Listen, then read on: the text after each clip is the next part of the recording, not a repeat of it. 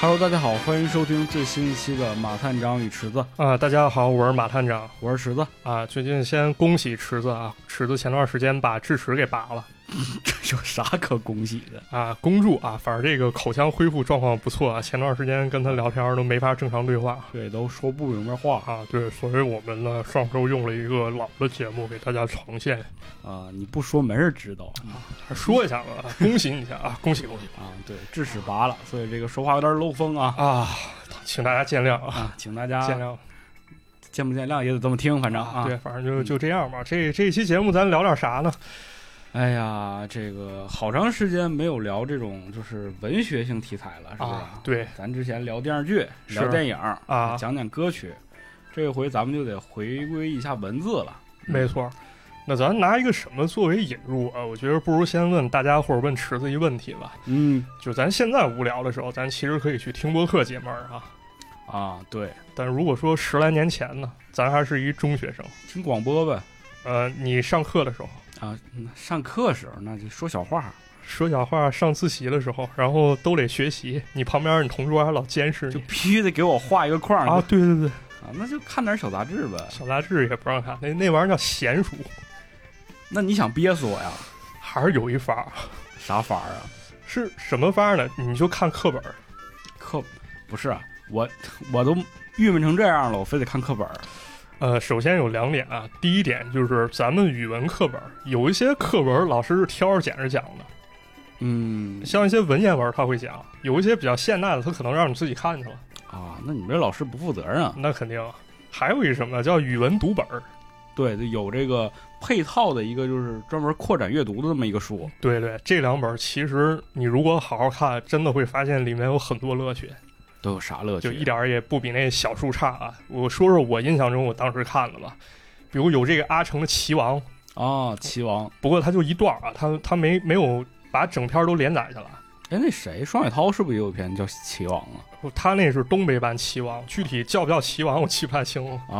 啊，反正可以理解为一个东北版棋王。这个阿城的棋王还是非常有文学价值。其实，在咱们那年纪看，有点像当代的围棋少年。哦，围棋围， 不是不唱了， 围棋少年对，围棋少年，还有像余华的成名作《十八岁出门远行》，啊，这些都有吗？有还有那过世行的话剧剧本叫《鸟人》，就这个过世行可能知名度不是那么高啊，但是我是在大学的时候听说学编剧的同学都在看鸟人，啊，好他说像是改编过电影，不是那个鸟人。也不是那鸟人。啊，不是那鸟人，具体怎么着你自己翻课本吧，只能说你没学好，哎呦喂，完了， 你暴没露看了。着。哎，反正这些作品呢，其实文学性哎都很强、插一嘴啊，啊。你们是人教版教材吗？人教版嗯，那那行吧，好吧，还是我没学好啊。真、真是人教版，可能你们那读本学校可能都没给你们定，啊，对，这是一个问题，妈扣钱了。省钱了啊。那为什么咱一开始要聊这个呢？其实也是跟咱们主题有关。嗯在这个人教版课本八年级语文上册有一篇非常非常有意思课文，叫啥呀？叫《未出来啊， 叫为》啊，老叫《未出来》，老师喊马仁强出来。未出来，我叫未是吧？嗯，啊，这个其实就是咱们今天要讲的主题。这个未出来作者呢，叫做星新一，星新一，星新嗯一这几个对字还不好 读。啊，不好读。一开始我看成星期一，我说哎，这日本作者叫星期一 了星期一，啊。然后包括后来打字儿的时候也容易打错，我用了九键输入法，我给池子说哎咱们、行这个就不要在节目里说了啊！大家有这个九剑的可以自己去打一打。 对，反正有一个非常劲爆的词，很容易打错啊。我说这个作者很有个性啊。嗯 那么这个文章呢，其实就讲了一个特别特别有意思的故事。那么包括星新一本人，其实在日本文学界当中也是一个非常响当当的这么一人物。哦，是吗？啊，他有一个名号，其实跟咱们今天主题可以说是一脉相承啊。大嗯家称他为微型小说之神、小说之神啊，微小说之神，微小说之神，就是说他这小说，如果啊，你如果看书快，你可能用一分钟甚至几分钟时间你就能读完。啊，非常短，啊短小精悍。没错，短小精悍、回味无穷这种小说嗯啊，这个课文呢，现在已经不在语文课本里了。哎呦，被删掉了。啊，因为二零一七年的时候呢，这篇小说在课本里被剔除了，然后换了一篇谁的作品？换了刘慈欣的作品大刘，啊，大刘戴上他的眼睛，啊换了这个个也作品很好啊。啊，也不错。嗯，那么，所以呢，至此之后，可能星新一这个名字对于年轻一点朋友，可能见的机会确实少了是啊。包括就是咱们去做资料汇总的时候，咱找原著来看，好多书其实你到现在你都很难去找，找的都是八十年代老书。对我们俩看那本书就是一个非常古老的书啊。对你感你一拿起来你就感觉 感觉到那个书，嗯、比我俩岁数大。是一股地下室的霉味儿啊！对，啊，那咱们说这小说之前，肯定还是按照惯例先得说说这作者，嗯，对吧？这个星新一呢，出星生于期一星新一啊，出生于一九二六年，相当于一大爷，二六年，一大哎爷呦喂反正比我大爷大十四岁是啊，啊，我大爷的哥应该是二战还没开始呢。啊，对，这大爷的哥真是很有来头啊，大爷的哥，你这这大爷的哥的姥姥的哥哥，哎呦我的天，能倒腾清吗？倒腾不清啊，你就知道这人叫森欧外就行，啊他是一著名文豪，就是一度和夏目漱石是一个级别的嚯，啊，而且这性格非常不羁啊，嗯，夏目漱石有一本特别著名的书叫《猫》，对猫嗯，啊，好有有些也翻译成我是猫。我是猫啊，这我记得哦也收录在语文课本里了。对对对，有、啊感这谢个最最早开始知道的时候是在柯南里，啊，柯南里有一句推理的时候就说，哎，这个日本的这个日元上面印了一个人物啊，叫夏目漱石，对，嗯，咱接着说这个大大爷啊大大爷啊，大大爷这个森欧外，他早年其实去过德国留学，啊，然后跟一德国姑娘好上了你看日本人去德国留学啊，啊，然后回国之后呢，他还写篇文章，这就相当于他的处处女作，叫做《舞姬》，舞姬啊哪两个字儿啊？跳舞的舞，姬就是一女字旁一臣那姬啊，哦就是跳舞的女子这么一意思。嗯，啊，据说那德国姑娘千里迢迢跑到日本找人家，但是这森欧外避而不见，具体什么原因咱也不知道，反正感觉挺有个性啊。是那么到了一九零九年的时候，那时候日本横滨、东京一带特别流行催眠表演催眠术啊，催眠术。那会儿呢，催眠术在日本有一个别样的翻译，叫睡魔术。对，它其实也是魔术的一种吧，其就实是因为当时很多魔术师都在表演催眠，那时候其实对于这个催眠，它也没有一个特别医学或者科学上认识，嗯有时候它是相当于科学和杂耍之间的这么一个空白地带。啊，对啊，它以这种形式出现。其实包括咱们国家催眠术，也是一些人去日本学过来了啊，从日本学过来啊的。。这感兴趣的话，我这儿有本书啊，是这个叫张邦彦写的，叫《精神的复调看来咱们这个新选题又有了》啊，里面讲的就是催眠术作为大众科学的一些呈现啊。嗯啊，将来来如果要是我研究透彻的话，给大家讲一讲。那么咱为什么要聊催眠呢？因为这个森欧外当时写了一篇异色小说，这小说叫做《睡魔呃，能问一个问题吗》。？来，什么叫异色小说？异色小说就是非比寻常，比如咱们形容异色漫画，好像就跟平时的漫画不太一样。我理解有点像漫画或小时候扔的 cult 片儿那种感觉，哦，就是非常有剑走偏锋，而且气质非凡的一种作品就是跟这个大众流行还是有一些区隔的啊，。有一有一定区分。你一看就发现这东西与众不同，嗯剑走偏锋这么一感觉，其实跟咱们喜欢的东西就很像。很像，嗯很有这感觉啊。这个睡魔呢，现在可能咱能看到中译本儿不是特别多了，但大体情况呢是，有人掌握了催眠术，然后大概是进行去犯罪这么一个过程。哦，对其实能看出来里面已经有一些神秘色彩了哎，但是要区分一下，因为这个非常有名的这个美国作家尼尔盖曼，啊！他对其实也是人也有一有本这个睡对魔睡魔啊，但但是是不一样。对，，死睡魔非彼睡魔，啊嗯，所以从这儿其实可以看出来啊，就星星一他们家族应该有一定创作的血脉就反正就是这个自古以来，就是你想想这种文豪啊，家里肯定还会出小文豪。啊，小文豪。嗯，那么咱再看星星一他爸他爹，他爹叫星一，叫星一啊，星一所以他叫啊新星一，星，他叫星新一星星一，啊。然后再往下就是新新星星一哎是呦吧我的天，你这给人排辈儿，这不对。 咱说这个星一啊，这星一是个实业家，开了一家公司叫星制药，搞医药的。他们家起名太太费劲了，然后别人给他爹送一外号，这这个名字更有意思啊，嗯叫啥？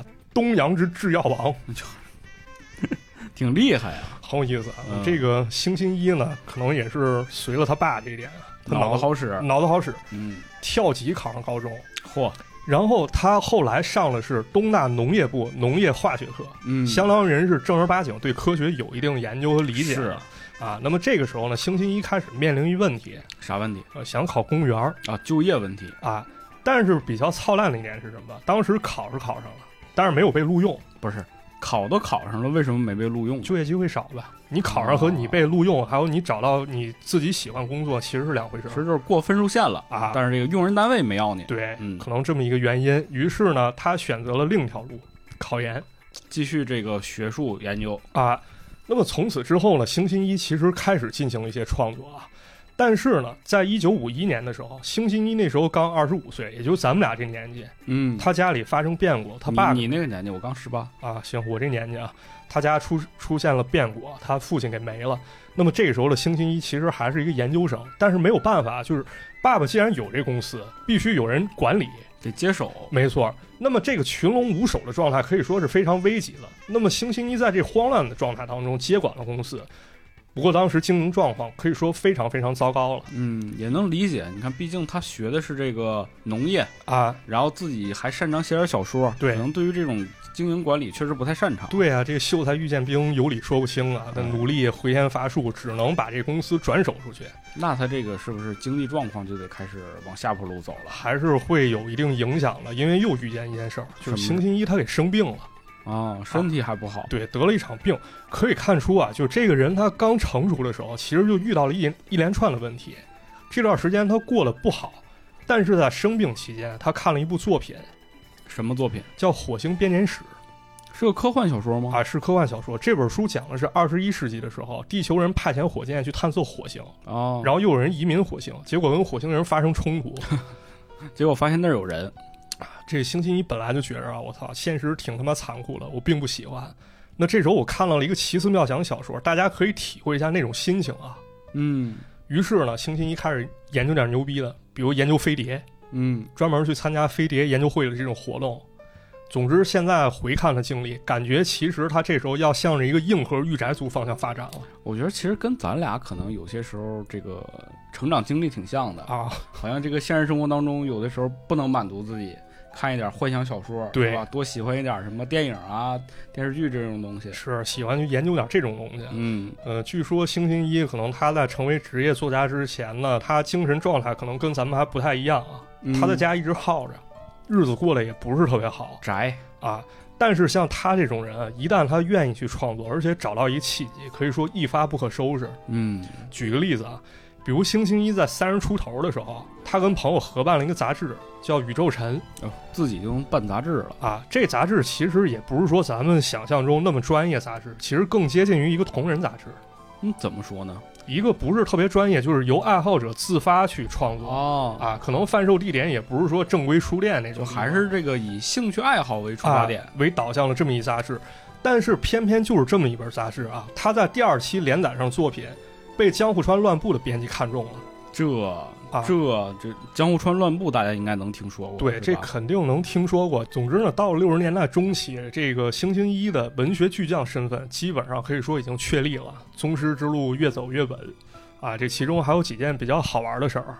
首先呢，就是这个星星一他长得挺高的，五十三岁的时候，咱按说这时候已经是小老头了，他身材肯定会抽抽有人说嘛，越活越抽抽。啊，越活越抽抽。但当时人身高是一米七九，嚯，也就比我高个两头吧，差不多。你没有，蛮长挺高的啊。不不过在那个日本人当中啊，就是他所生长的那个时期日本人里面，我觉得应该算是很高了。那是，对，就日本人的这个平均身高是在就是两千年以后开始慢慢慢慢的提高的。窜去了， 对，嗯，就之前，哎呀，咱不是小瞧他啊，对你去看看那个大阪城，你就知道 了。啊那个那个城墙啊，好像一人就能飞过去， 啊！一使劲儿就蹦过去了。 对，所以这玩意儿成了个梗了。据说日本科幻作家俱乐部成立之初啊，他有个戏言，说我们这儿不欢迎哪些人了。我说谢绝宇宙人，动物也不可以，个头比星星一高了也不行 那那太高了啊。也也就是说什么，就是日本人正常人其实都能参加，啊！可能有这么一个比较损的这么一个玩笑在里面啊。是是是，再有就是咱刚才不是提江户川乱步了吗？嗯，那提江户川乱步，大家肯定更熟悉日本动漫里一个角色叫啊江户川柯南，啊，对，柯南嘛。这个柯南 柯南你这哪儿人啊？ 石家庄人，好嘛，这个江户川柯南其实就是江户川乱步加柯南道尔是吧柯南道尔。啊。嗯，那么成年工藤新一是谁？工藤新一是谁？就就是星新一呗。一个是星新一，一个可能比较小众一点啊，应该是《探侦物语》里那叫工藤俊作哇，就这两个人合在一起，啊，合到一块儿就这工藤新一好像确确实实没有人提过新一的这个梗。啊，这很少，这是我查来的一些资料，准确不准确两说，但是我觉得很有可能，因为《探侦物语》本身是跟侦探有关的，对对，那么星新一跟科幻可能这些悬疑有关是，啊，我觉得是合理的。嗯，手冢治虫呢，其实也特别喜欢星星一。哎呦，在一九六五年的时候，手冢治虫创造了一部作品啊，叫 W 三，也可以译作叫《三神奇》。 W 三 W 三，这是一个非常非常重要的漫画。三 W 点儿啊，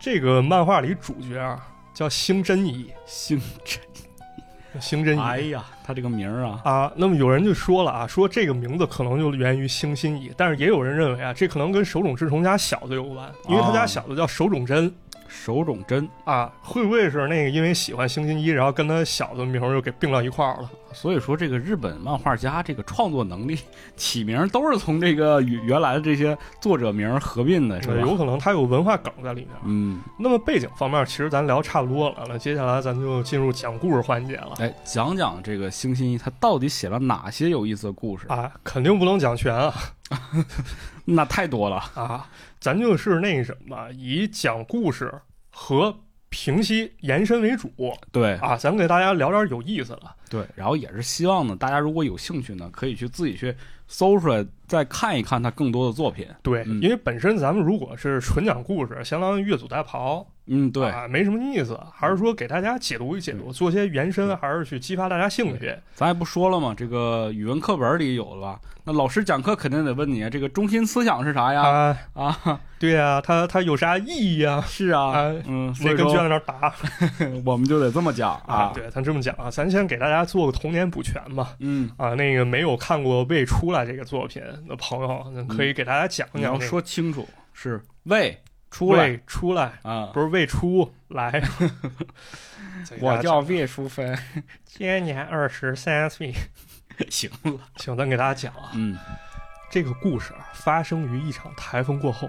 啊，当时的天气晴空万里，在离城市不远的近郊啊，有这么一村儿，让这台风给卷了。哎呦，但是呢，并无大碍，嗯，只是村外一个小庙被连锅端了。嚯，第二天呢，村里人开始议论纷纷。但就在这个时候，人们发现这个小庙被摧毁的地方出现了一个洞，这个洞呢直径大概一米左右，但感觉深不见底。嗯，这这玩意儿无底洞啊，是吧？漆黑，啊，有人壮起胆子，对着洞里使劲大喊了一声：“喂，出来哦，这就是点题了，！”哎，这电梯了。但是呢，这个洞里连回声都没有，嚯，那这肯定是深不见底，哎，深不见底，就好像所有的东西，就连你声音都能给你完全吸纳进去。嗯，这时候有个人壮起胆子，啊他拾了一块石头，然后准备要扔到这洞里。突然旁边来了个老头儿劝阻，说：“你呀，别作死啊！说这啊这指不定有啥惩罚，这第二天给你弄死了。”哎呦，这老人也是好心相劝嘛，啊，嗯这不听老人言，吃亏在眼前嘛。那但是肯定的年轻人气盛啊，对吧？他根本不听劝 年轻人气盛，啊嗯，年轻人气盛，呃，拿着这哎，把这石头扔进去了。嗯，但是啊，咱按说，如果要是往洞里扔石头，它过一会儿会有回声传过来。啊，对啊，但是这洞里啊，就一点声音也没有那这洞也太深了，啊。是啊，这这玩意儿六探无底洞嘛，是吧？ 哎呦，你你说什么呢？ 《西游记》没看过没看过，啊，而这村里人这也没见过，是吧？说咱不得了啊，咱先别整它了，咱整点围栏，咱把这洞给它围起来。嗯，那这万一有小孩掉进去咋办啊？是吧？就是，这救都没法救。很快呢，有记者打听到这事儿啊，就开始采访上了。然后呢，科学家跟学者也来了，每个人呢都特别装逼啊，表现出一副极其渊博、无所不知的神色。嗯然后新闻记者呢，他为了展示自己的专业性啊，那咱得实地考察一下，找了一根细长的绳子，然后又找了一个大秤砣，啊，拿这个绳子拴住这秤砣，然后小心翼翼的往这洞里放。晚上顺，啊，顺顺顺，这绳子一尺一尺顺下去。但是呢，等这绳子全放完之后呢，他往出拉，拉不上来了，嗯，被吸住了，被吸住了。两三个人一块儿使劲蹬啊，结果了，这绳子不知道在什么地方突然就被蹬断了。哎呦，又来了一个学者了，然后他说：“你这整不明白啊，咱得用高科技，是吧？”他嗯整了一个大功率的扩音机，他说准备从洞底传出来的回声频率做一些分析，结果整半天没整明白还是没整明白。啊。总之呢，这个洞呢好像会把所有东西全都吸进去一样。这时候呢，来了一个商人啊，他对村里说：“啊，这个洞的专利你们让给我吧，作为补偿呢，我再给你们修一个庙，然后我再安排个小广场，你们看行不行？”啊这也能买专利？大家也不知道这怎么回事儿啊，他要干啥？反正给我们修这也不错啊，这笔买卖呢就成交了。于是呢，很快啊城市里出现了一家公司，叫田洞公司，就是咱刚说这个商人开的。嗯，这个商人说了，本公司有一个绝妙的深不可测的洞，根据学者们估计啊，这个洞的深度至少在五千米以上，是可以容纳原子反应堆、核废料、危险物品最好的场所。啊，就往里丢垃圾呗。没错，丢垃圾啊。很快呢，政府有关部门呢又给他派发了营业许可证。那么有很多搞污染的这些公司啊，比如原子能发电公司啊，啊搞核的公司啊，争先恐后跑过来签合同，说：“哎，你给我们解决问题吧，你当我们供应商好了。”刚开始呢，村里人觉得不乐意啊，怕有后患。但是呢，这个田洞公司人做了公关，他说这是一个绝对保险的洞，即便过了上千年啊，也不会对地面上造成任何危害。而且呢，这公司经营啊，对你们村儿也有好处啊。哎，大家，你想想，听到这儿的时候，我就不妨联系一下这个现实生活。哎最近某个国家哎，是吧，对，也对这个全世界人民做出了承诺，没错儿，说我们这个方案非常的安全、靠啊谱。这个水是可以喝的哎，啊，喝一是吧。喝，嗯、那他们自己喝吧。嗯喝一喝啊，寿命增长二百多，说回来啊，说回来，就有点像这田洞公司这感觉啊。那么大家其实也就信了。于是呢，这个村儿里修了高速公路，一大帮子大卡车开过来啊，然后往里面扔各种废料，就连这个外交部和国防部啊，他们想，哎，咱们有很多用不着机密文件啊，嗯，咱与其消费，咱咱给它扔洞里不完了吗？这都扔啊，连这保险柜一块儿给它扔进去。不是他机密文件就烧了就完了呗，为啥非得找个洞扔啊？它不一定光是文件，它可能有别的东西，就不太好销毁这些东西。你就给它扔洞里吧，你总不能有个间谍有零零七给它给进洞里掏出来了。行吧，田洞公司的生意呢，反而越做越大，最后呢，就是这大学里面啊，他做传染病实验那些动物尸体，没人认领的无名尸还往里扔，啊，都给它扔去了。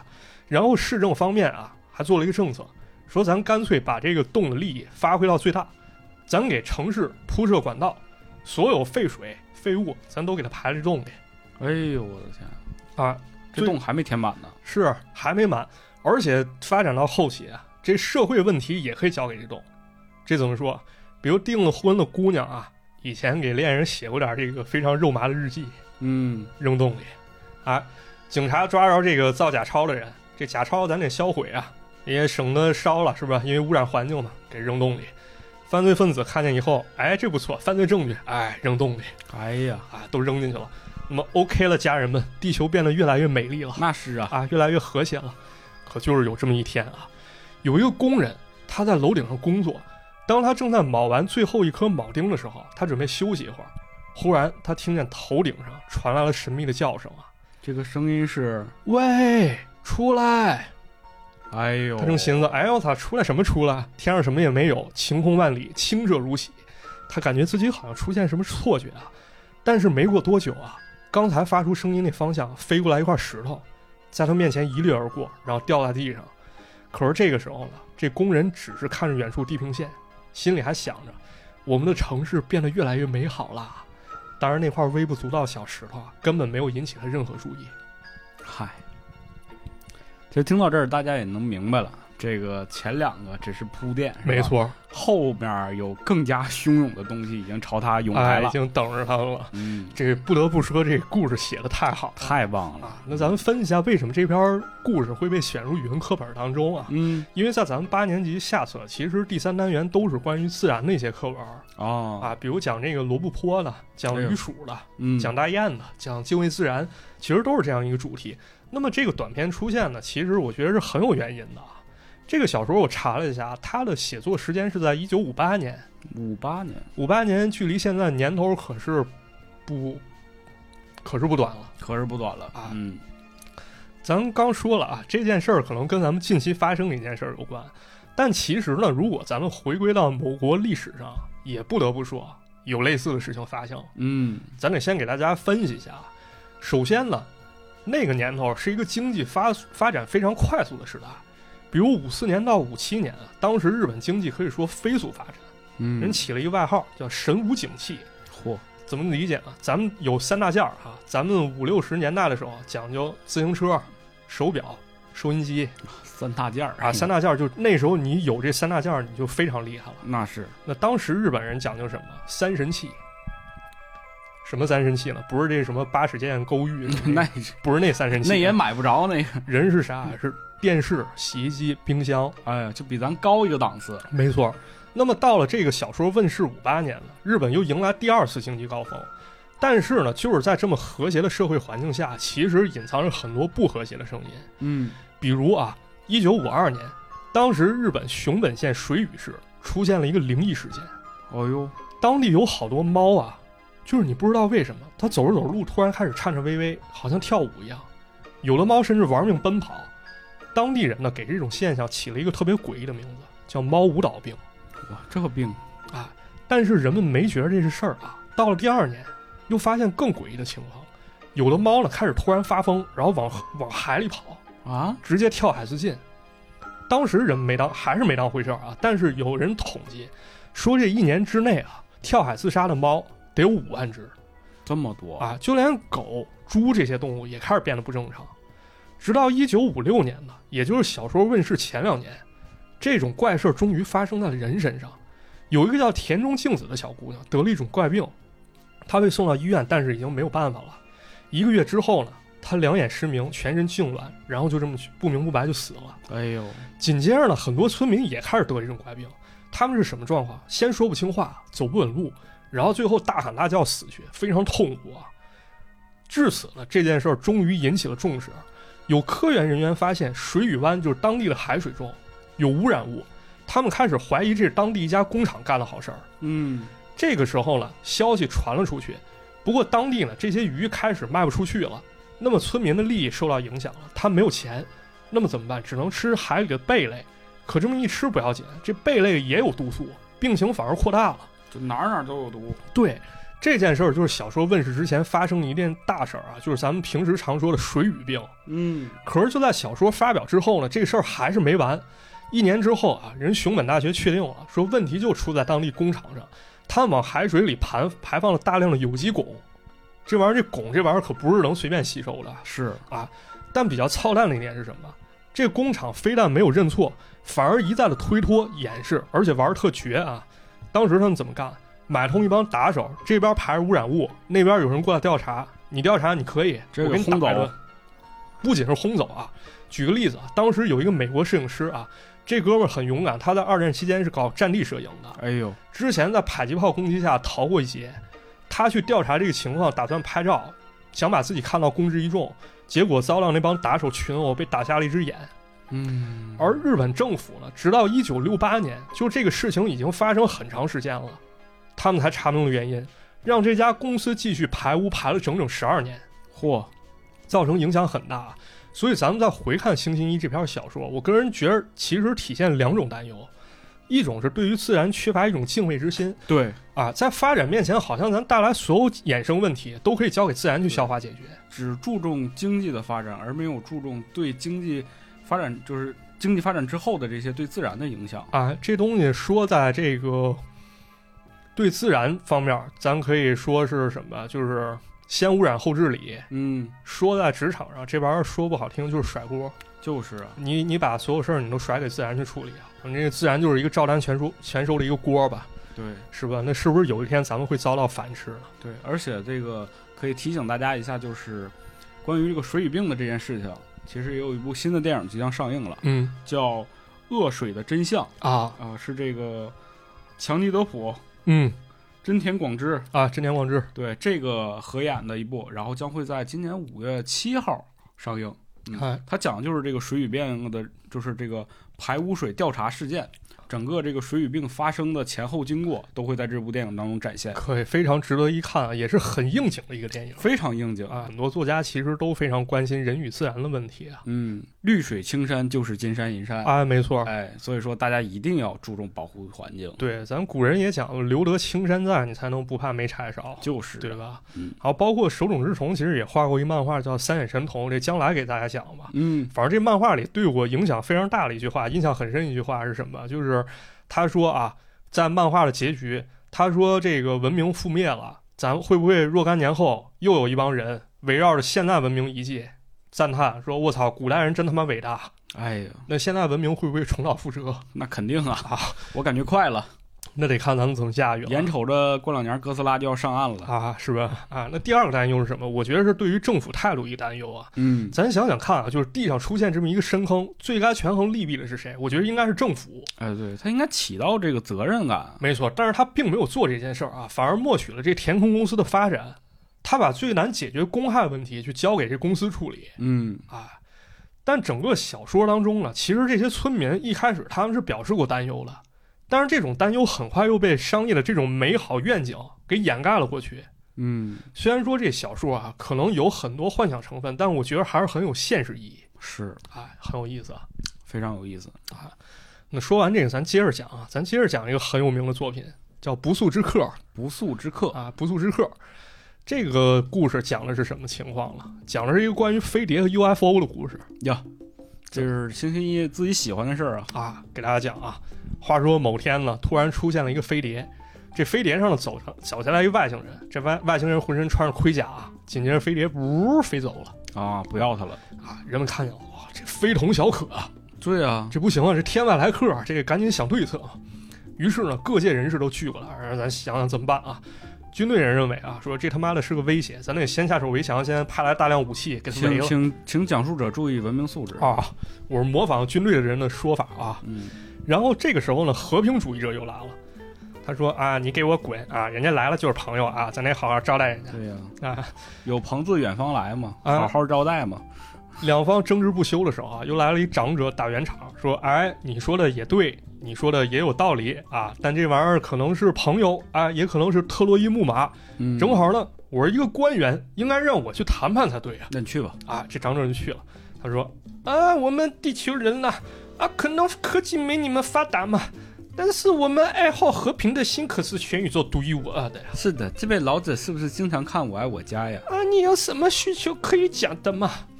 这外星人一点反应没有啊！这这个官员当场识别，那么没听懂呗，没没听懂，呃反正没用。当官的完了，这做买卖就来了。嗯，他说啊，哎，我们地球啊，物产可以说非常非常丰丰富啊，嗯人搞不定人就是来谈生意的，对对啊吧？钞票哒哒的，哎，这个商人呢，就说把公司排得上号这些名推销员都拉过来了，要搞个这汽车大游行哎呦啊，，产品大展演。结果外星人还是没反应。还不吃你这一套，然后这时候呢，又来了一帮人，他说：“你们别乱搞啊！你们敢乱搞，我发功弄死你，知不知道？我们是某个教派的，你们这帮人屁都不懂，这不是外星人，我告诉你，这是神。”然后这帮教徒开始给这外星人原地磕头 挺好，挺好，啊，挺好。但是外星人还是没什么反应啊。于是呢，又来了一个大汉，他说：“你们都是垃圾，是人渣，不配和外星人交谈，因为你们没有人性。 人家远道而来，肯定很孤独，不定憋了多长时间呢。你得给人家解决实际问题，知道吧？”这个大汉， 哎呀，行吧，啊，这大汉呢干啥？找了一个性感大妞过来引诱外星人，嗯，但是对方不为所动啊，说这是不是大妞不行啊？找个肌肉猛男开始搔首弄好姿，嘛，这不是我编的啊，是真这么写。行行行，但是这外星人还是没有任何反应啊。这个时候呢，人群中突然冲出来一小孩子，啊，手里拿一榔头，噔一下子把这外星人给干倒了。这外星人啊应声倒地啊。这地球地球人肯定不干啊，找了各种名医会诊，我说咱们怎么也得给人治过来啊，这这来一小孩给人干趴下了，这不合适啊。不文明，不文明， 医生说了啊，说不用了，洗洗睡吧。说其实这是个外这这外星人啊，他是个机器人儿，他脑袋上有类似天线的东西，可能给地外发射信号。切啥意思啊？不懂啊。但是与此同时呢，在一个非常遥远的星球上啊，当地居民笑得跟傻逼似的。然后紧接着开始有声音说：“呃，因为在地球上有不可预测而且戏剧性的事情发生，所以咱们的节目《星际旅行》就转播到这里了。下个节目呢，我们会到下一个星球转播，感谢大家收看。这他妈太太讽刺了呀！ 哎看猴游戏是吧？谁看谁呀？这是哎啊， 很有意思啊，就是 非常感觉这个星期一还是很有冷幽默在里面啊。嗯，就是通过假想这么一环境吧，把人们这种荒唐可笑行为全展现出太来了，逗了，这太逗了。真有意思，啊嗯，真很有意思。啊哎，这跟很多综艺节目一样嘛， 对吧？不定谁看谁呀？对，不定谁看谁嗯，啊。说完这，咱再给大家讲一个，讲一个我比较喜欢的一个反转故事，嗯叫《上流社会》。这前面这俩也够反转的了。啊，这个更反转啊，也很有意思啊。上流社会分三幕啊，咱一个一个给大家说。上流社会啥样嘛？呃，听我给大家讲啊。嗯第一幕呢，发生在一个豪宅里面。这时候呢，有这么一个风情万种一阔太啊，找来一个小杀手，打算洽谈一谈生意。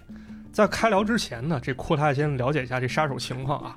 为什么？因为这小杀小杀手啊，看上去有点干巴瘦不是，你说你找你找一杀手就完，非得找一小杀手，他能不瘦吗？啊，干巴瘦，但是行动非常严谨啊，就连那个谈话的时候啊，他连手套都不摘。他说嗯我不想在任何地方留下我的指纹哎呦，啊。那么阔太可能也怀疑啊，说你看你这么干巴瘦，你是不是徒有虚名啊？这小伙说啊，看来啊，你这人啊，你不懂杀人，知道吧？杀人跟拳击这不一样啊，杀人不是对抗，它是更多的是看准时机啊，你得有杀人的胆量，而且还能置生死于不顾，看准机会，噗白刀子进，红刀子出。这还有自己的这一套这个理论在。啊，他说我是一个职业杀手啊，我之前是给流氓团伙卖命的。当然了，我也坦率的讲啊，我是第一次给您这种上流社会的人服务。哎呦，这个阔太也说了啊，说那可以啊，我希望你帮我做掉一个人，这个人呢就是我的老公，因为我出轨了啊，我的老公对我很差，总是拍桌子瞪眼的，那么我就看不惯他了，对不对？他这也挺厉害，先下手为强。啊，先下手为强。所以呢，我如果要是能够通过合法途径把这事儿挑挑明了，那么钱我是得到很少的，对吧？我希望你能帮我解心头之恨啊，哎呦你把它给我做掉就是继承遗产呗。啊！我希望你杀人呢，你能够找一把匕首啊，你狠狠刺进他的喉咙，直到他断气为止。现在呢，我就可以把佣金给你。如果这事儿办得漂亮啊，事后我给你打赏。这杀手拿了钱啊，觉得问题不大，说您希望什么时候动手呢？这阔阔太说了啊，择日不如撞日，我看就今天吧。还挺着急， 啊，我告诉你啊，一会儿我丈夫沿着我家旁边小树林儿啊走路回来，那个地方基本没人没人来啊，有人来他就不叫小树林儿了啊。到时候你跟他狭路相逢勇者胜啊，我在旁边指挥，时机合适我给你打个信号，你过去把他给宰了。杀手说没问题，早咱出发吧。对，小杀手配小树林儿嘛。啊嗯第一幕结束了啊，啊，再接着聊第二幕。第二幕呢是一个先生啊，一个温文尔雅先生跟一个肌肉发达一个男的交谈。这个肌肉男呢也是一名杀手，长得非常强壮，面目狰狞，就一看就不是啥好人，性格大大咧咧的。他说呢，我干这行已经非常驾轻就熟了啊，我最大的爱好就是徒手把人活活掐死哎呦啊，，给人捏死。这俩杀手这个还不太一样方式哎啊。这个先生呢说很满意啊，我现在要求你去帮我做掉一个奸夫啊，因为我老婆背着我跟他好了，哎呦，我对他恨之入骨。你你知道了这是。啊，知道了，你给我把它碎尸万段，钱我先付给你啊，你要干得好，我给你加钱。嗯，现在其实就是一好时机，为什么呢？我平时下班比较晚啊，这个时候呢，那对奸夫淫妇一定正在我家幽会啊。现在咱俩驾车过去啊，咱到了就摁喇叭，啊那小子他肯定心虚啊，他跑出来，这时候你给他截胡，你给给我捏死他。哦，嗯，不过丑话说在前面啊，那个奸夫其实也不好对付，他可能练过，你最好带把刀啊，以备不测啊，啊，不要跟他搞徒手格斗。嗯，第二幕结束，第三幕开始，在一片昏暗的树林里啊，应该就是那小树林里面，两个杀手棋逢对手，杀了昏天黑地，日夜无光。 两个人都没想到啊，对方是平生第一次遇见劲敌，哇，他哎呦功夫竟然这么好。但是为了报仇，两个人都咬紧牙关啊，施展平生之所学，可以说奇招频出，见招拆招，即便受了伤也不惜盘肠大战。没过多久啊，两个人呻吟声就变成一个人了。那个比较瘦弱这小杀手活了过来哎，你看人家别别看小，啊嗯，但是业务能力还是很强的是，啊。这个时候，阔太弯着腰从树林里走出来了，问：“做掉了吗？”小杀手说：“做掉了。”我根本没想到啊，你老公竟然这么能打哪是她老公啊？啊！但你务必帮我把医生叫过来啊！虽然我不愿被警察抓住，但我也不想死在这里。但是呢，这个阔太根本不为所动啊，扭头说了一句：“哎，我赢了吧？”不知道什么时候啊，就是咱们第二幕讲的买凶杀人那先生，他也走出来，说：“妈的，我雇的人中看不中用啊，这么大块儿， 连他都搞不定。”哎，我的天哪！啊，这阔太说了，说你也别说别的了，现在这小杀手也断气了啊！你这履行诺言，你给我买个大钻石，走，咱赶紧去，啊一会儿珠宝店关门了，去完珠宝店我还得去皮草店一趟。这先生说，哎，等会儿啊，这个钻石是我输给你，但皮草我可没答应过，要不这皮草大衣事儿咱下次决一胜负啊，先将就下，咱买个钻石好了。哎呦，这结果最后就是俩人雇着，俩人雇着凶手雇人做做一局， 让俩人争斗啊，这故事上流社会啊，啊，上流社会听着很搞笑啊，嗯但是呢，其实里面可能也是有一些隐喻在里面的。嗯，呃，这个事儿让我联想到一个什么事儿呢？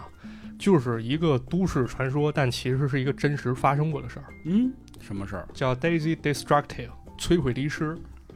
这个书呢，在引入中文社会，应该是通过互联啊，通过孔雀鸟的一本书哦啊，《暗网奇谭》里讲的。呃，这是一个影片儿啊，可以理解为咱说的这种鼻烟电影，鼻烟电影，就是涉及真实虐杀的电影。嗯，他说这个电影制作于二零一二年，啊因为过于极端，啊很多人觉得这就是一个都市传说，但其实它是真实存在的。嗯，这个影片呢，据说在暗网能够看到，但现在应该看不到了。我我也不希望大家去上暗网，因为它涉及到违法行为在里面对，啊。咱就给大家聊一聊吧，聊一聊咱能查到资料啊。这个影片呢，是一个叫彼得斯卡里的人渣策划的。这孙子呢，他一开始啊，他是参与了财产欺诈，从澳大利亚逃到了菲律宾。嗯，然后呢，他就建立了一个邪恶的组织。这个傻叉呢，他有两个女朋友，之前呢，这两个女朋友都是年纪比较小的妓女，但是最后成为了他的帮凶。这伙人呢，他们是专门从贫困的父母手里买来女孩，然后虐待他们，拍成视频。哎呦，那么咱们刚聊这个 Daisy Destructive，相当于一个典型。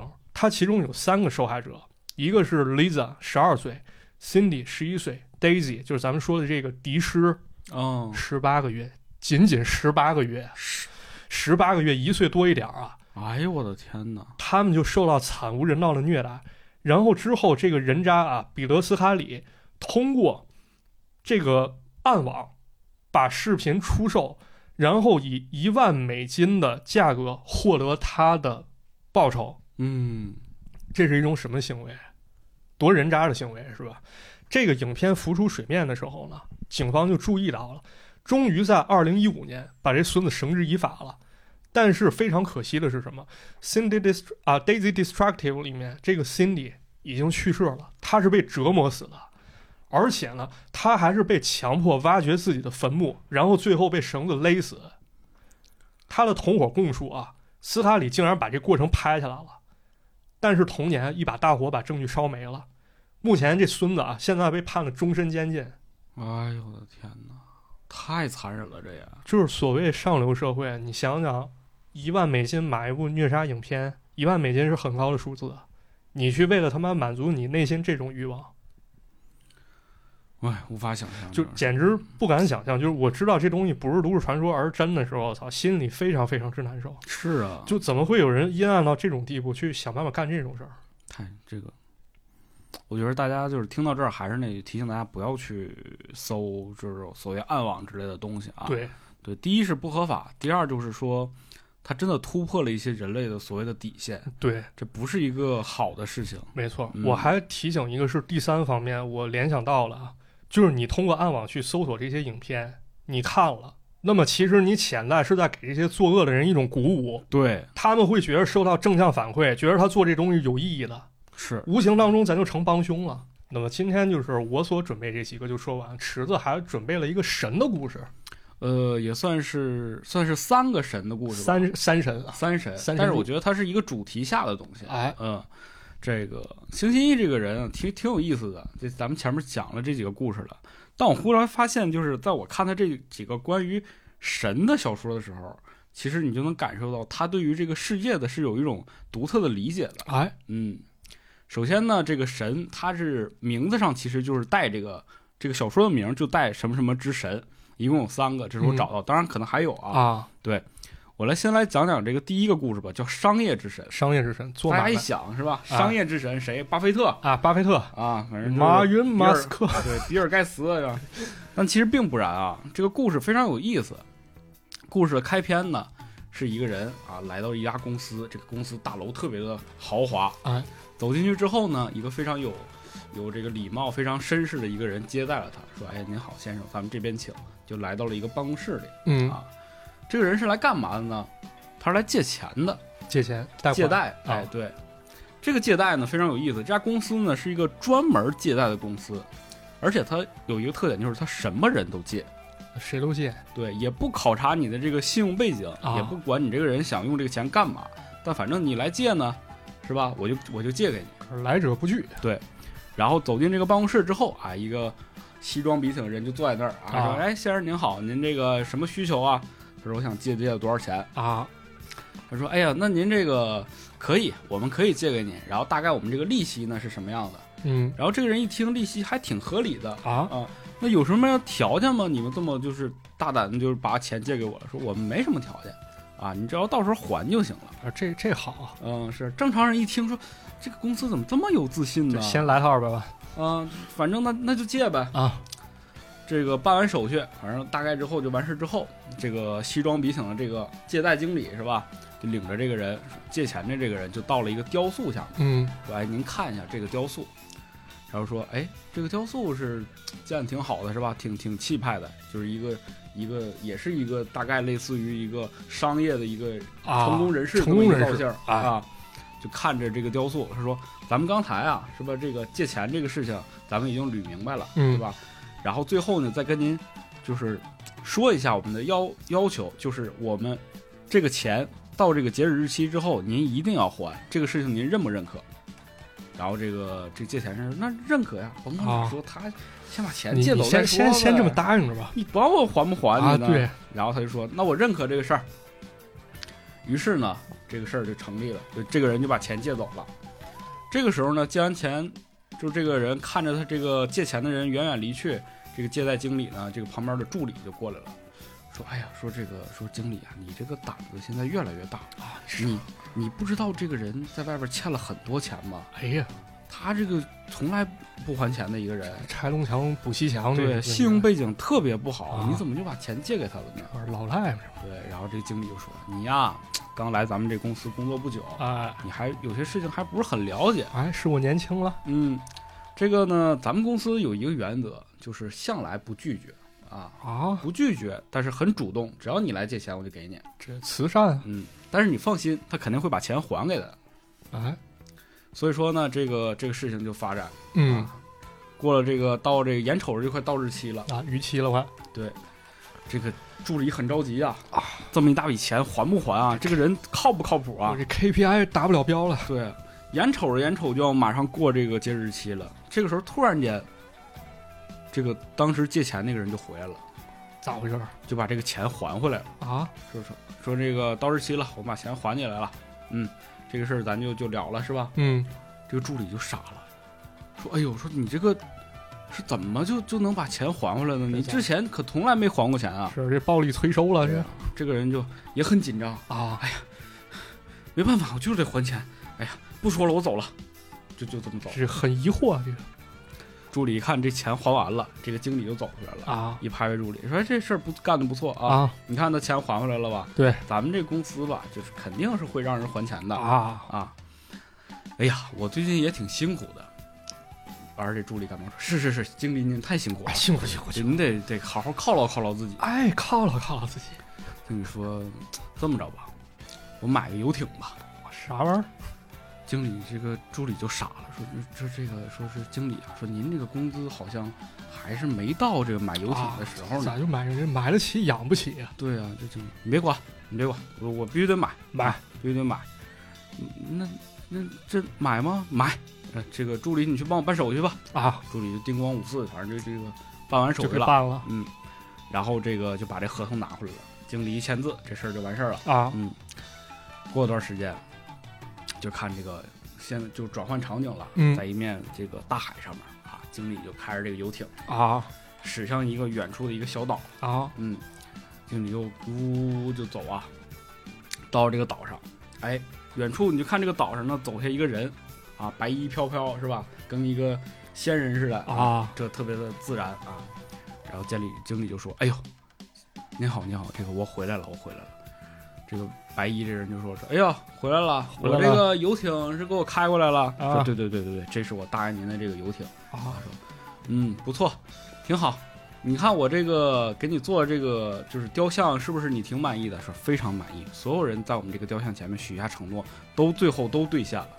嗯，那你看我这个雕像呢，就是有这个功能，只要是有人在这个底下做了承诺，他的大脑当中就会形成一种非常严重的潜意识的一个印记。嗯你只要做下这个承诺，他就一定会还。当然了，我不管你他用什么方法去还这个钱，但是呢，他肯定会完成的啊，啊。是烧杀掳掠咱不管，但肯定会还钱嘛，钱会有是啊吧，？这样我就能保证你的公司呢永远都能盈利。啊，那既然这样的话，那这个游艇我就收下了。嗯经理说：“哎，您收下，您收下，挺好，挺好。”嗯，然后这个时候呢，你就看到这个白衣的人说：“嗯，游艇不错，嗯，是，这个游艇这个是挺好的。那我还想要一个豪车呀。豪车”呃，经理说：“哎呦，这豪车这个，您答不答应吧？”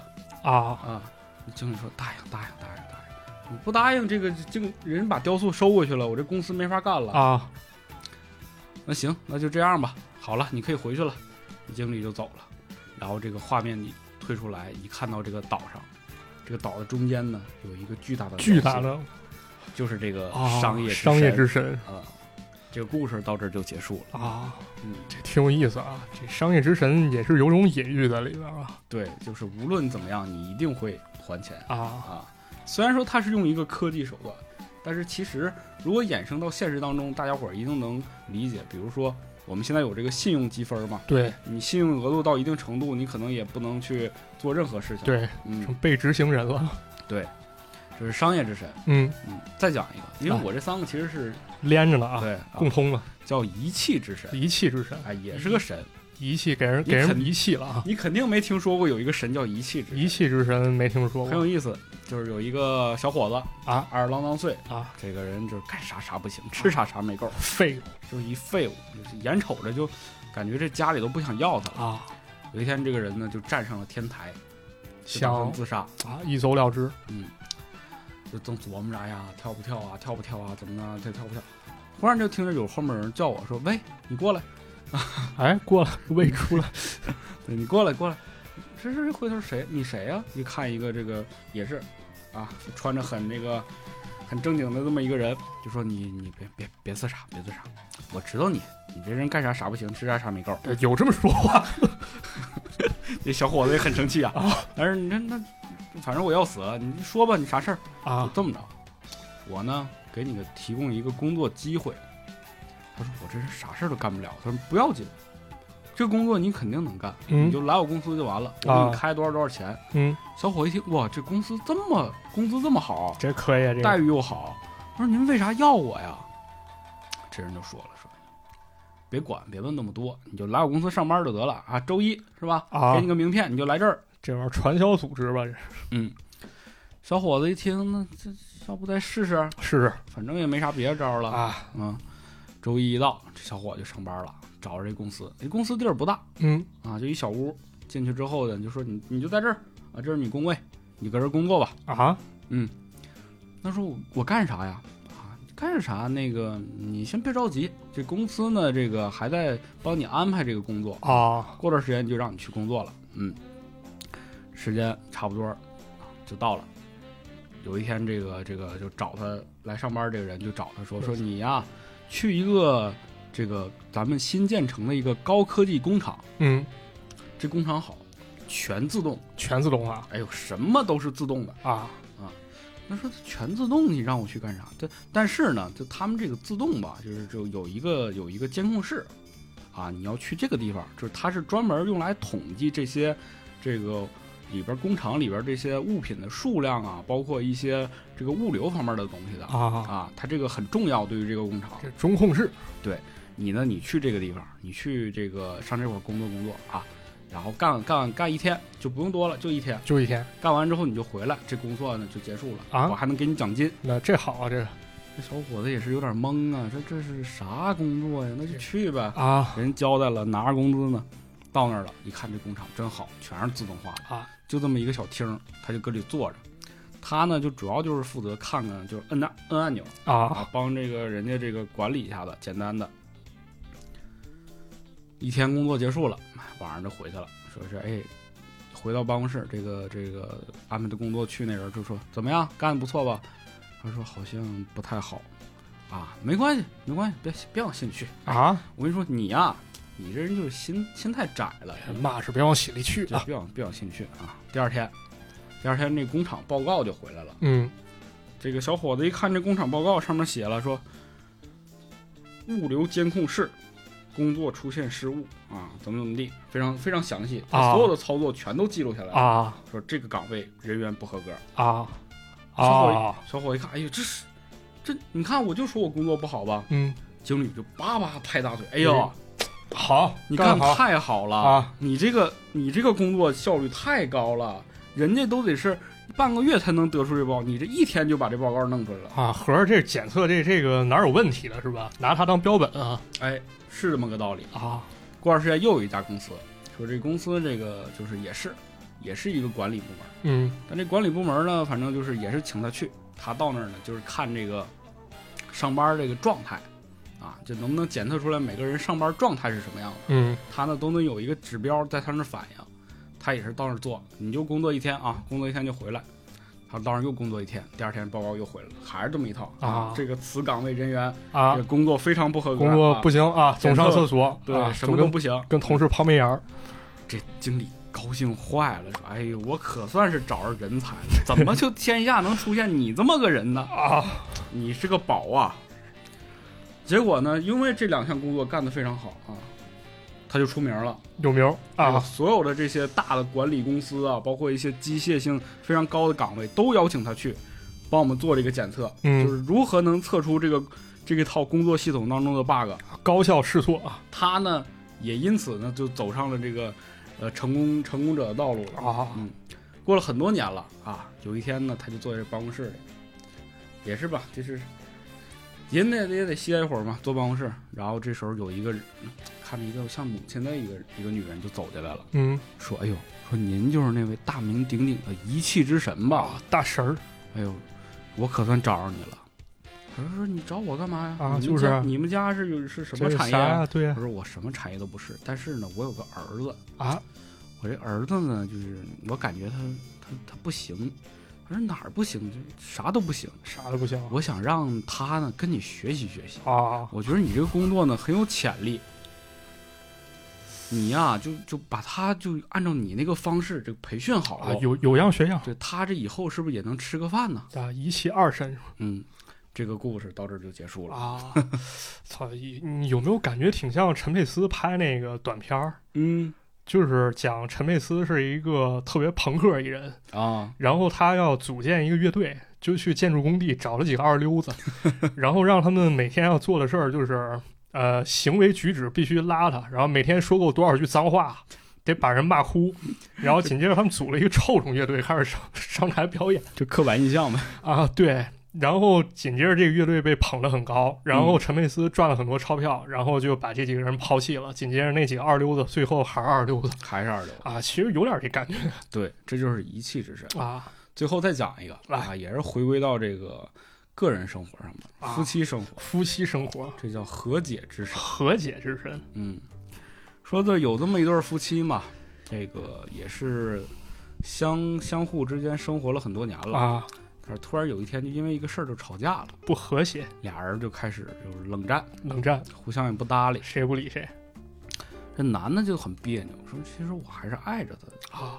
但是我又不好意思把这个面子放下来，是就是去原谅呢，就不行，我得让他提前说。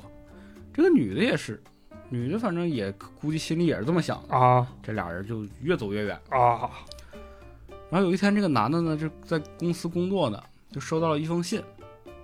这个信，哎，一看是他这个这个就一直不跟他说话这老婆写的，老婆写来了说你还记得咱们当年遇见的那个酒店吗？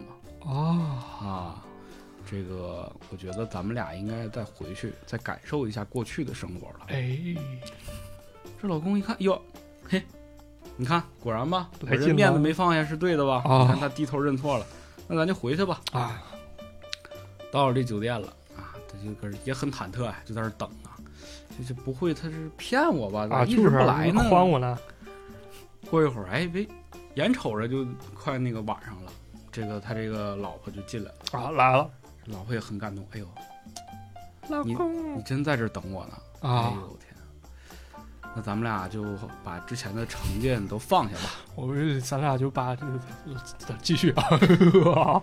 不要老说那些啊有的没的 啊。啊嗯，我说去就然后他俩就坐在这个这个酒店里啊，酒店装修很好啊环境也很优雅。高雅两个人就一人开了瓶红酒，就在嗯这儿就是喝酒，谈谈过去，谈谈往事。是忽然间就觉得这个美好又回到了两个人身边。啊，这好然后呢，这个眼看就入夜了，是吧？这个丈夫就说了，说哎呀，说我其实挺对不起你的感觉对，不住你。对我真应该我先低下头，然后跟你承认这个我的错误，嗯，这样咱俩能很快就会缓解这个中间的这个矛盾了。隔阂哎，嗯，然后这个女人就忽然间一脸惊惊讶，说什么意思？不是你给我写的信让我来这儿的吗？对呀男人一听就傻了，说我没给你写过信啊，啊，我是收到了你给我写的信。对呀，不是你找了我吗？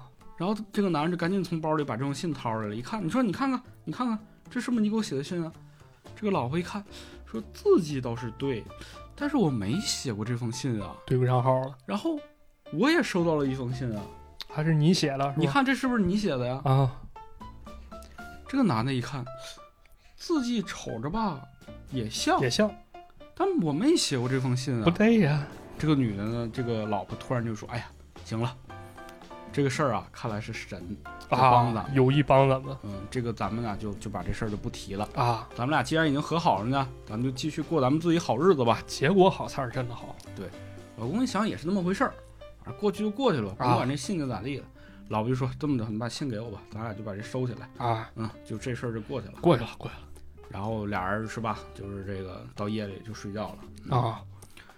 然后就在这个时候，你就发现这个深夜的时候，老公正睡得正酣的时候，嗯他旁边这个老婆就起身了，啊，起身到了这个旁边，从包里掏出了这两封信，嗯然后来到了这个门外边。啊一般都是这个酒店，高级酒店都有那种那个阳台嘛，阳台对敞开阳台。哎，他就在这个地方拿出了一支火柴，把这两封信都烧了。然后他说了一句：“哎，面子有什么用呢？啊，这是和解之神，和解之神。和解之神”所以说，大家能知道就是这个神是谁啊？还是这个老婆？啊！就是这化解矛盾嘛，肯定都是要有一个人先低下这个头的。对但是呢，又要让这两个人都能保持一个就是体面。对对对对对，所以说，就是这个老婆很聪明，想了这么一个方式。这个人的感情它就是这么微妙啊。对啊，有的时候这个跳脱室外，其实想想好多没有必要的事儿，但是你遇到此情此景，还是就是会较这事儿是啊。啊，为什么把这三个故事它都叫什么什么之神呢？神啊就是大家伙对于这个神的理解是怎样的啊？其实尼尔盖曼有一部小说叫《美国众神》，美国众神，这个前两年肯定很火，大家也都听说过。哎他说的就是说，这个在宗教当中，这些神，只要我去膜拜他，去信仰他，这个神的能力就越来越强。嗯但我一旦有一天，我忽然发现有一个事情更吸引我了，这个神就被我遗弃掉了，抛弃这个神就不在我的这个支持下了。嗯然后越来越多的人不支持他，他的这个能力或者他的这种影响力也就越来越就弱。弱了啊嗯，所以说他这些神，所谓的神的出现，或者是他们的这些超强能力，都是因为有他们的支持者。嗯也就是说，我们的信仰和我们的所作所为造就了这些神，不是神出现帮助人类，而是人类的共共鸣产生了神，啊是这么个道理。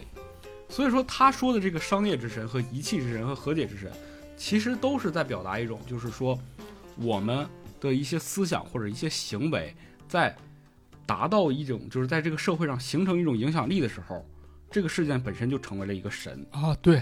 是吧？对，咱现在总说造神造神嘛。神话，对，哎，我们现在已经把这个“神”这个词儿用的很普通了，对，但是在某种语境下，其实它还是一个非常非常高的一种非常的一种像神圣目标、啊一种神圣感，对，像商业之神。对，这些你能看到，就是这些互联网大鳄，其实他在某种层面上来讲，他越来越出名，嗯，其实他也挣的钱越来越多，他所说的每一句话，其实都会成为一种流行也好，或者是成为某些人的一些信仰信或者条概念，，哎，对，这就是商业之神。啊，其实它就存在我们生活当中，像一系之神也是一样，你能发现现在这个抖音啊、快手啊，它造就了很多这些人，其实他就是在表演自己的这种堕落，嗯，他们就是以堕落为生。但是当他们得到这些人的相信或者这些人的认可的时候，他把堕落变成了一种他的职业，它的价值吧，对，他也就成为了这个一气之神。哎，我们只是看笑话，但看笑话的同时，就像这些工厂一样，他把它放在这儿就当一个笑话来看，嗯，也对我们自己产生了一些影响。对，这个事情就很荒谬。嗯，最后，甚至有些人就为了成为他，去变得堕落。啊，这就也就是学习一些，就像那个母亲一样，有点这感觉啊是，吧非非得让孩子去学去效仿它，就是你你虽然很糟粕，你虽然是个垃圾，但是你能挣到钱，那我是不是我也希望我的孩子变成垃圾？啊，我觉得这是一个非常荒谬、非常讽刺的一个一个现象嘛。，对，确实是，到最后就是这个和解之神，就发现我们人与人之间这个距离越来越远，嗯，我们每个人都不想低下头，对，甚至我们不想为了和解去想一些方法。我觉得这个故事当中，这个妻子做的非常好的就是说，无论你觉得它是一种诡计也好，或者是一种阴谋也好，但它确确实实是在为两个人之间这种感情做出了一些，就是主动的一些想法、想法或者是方式。先走近一步往前，对对，从某种层次来讲，其实是妻子先低下头了，对，但是呢，她是为了这个感情变得更好，她让这个丈夫也体面，让自己也体面，做出这么一个、一个举动，写了对两封信。我现在就发现很多人，我们其实我们联系到自己啊，就当我们上大学或者是说离开学校进入社会之后，我们的朋友就越来越少了，嗯，不是别的，就是因为我们没有再去和我们之前的这些朋友去联系了。对，写信意味着什么？就是因为我给他发一条微信，对，就是联络嘛，打一个电话。啊，但是就是我们在社会当中不断的就是在工作也好，其实就出现了一种比较心理，他挣得多，我挣得少，啊，他我就操，我觉得他他他妈哎，操我就不想把我的姿态放下，对然后去跟他说，哎呀，你怎么是吧？你这最近日子怎么过得那么好啊？我们绝对不会说出这种话，是我们越来越不会了。所以说这些故这些就是人与人之间的关系越来越远了。对，现在不是还有个词儿吗？叫同济压力，嗯，就是说咱们比如都是同一辈分儿的啊，我们都是九四年的，人家他妈的 CEO 已经拿到 B 轮了。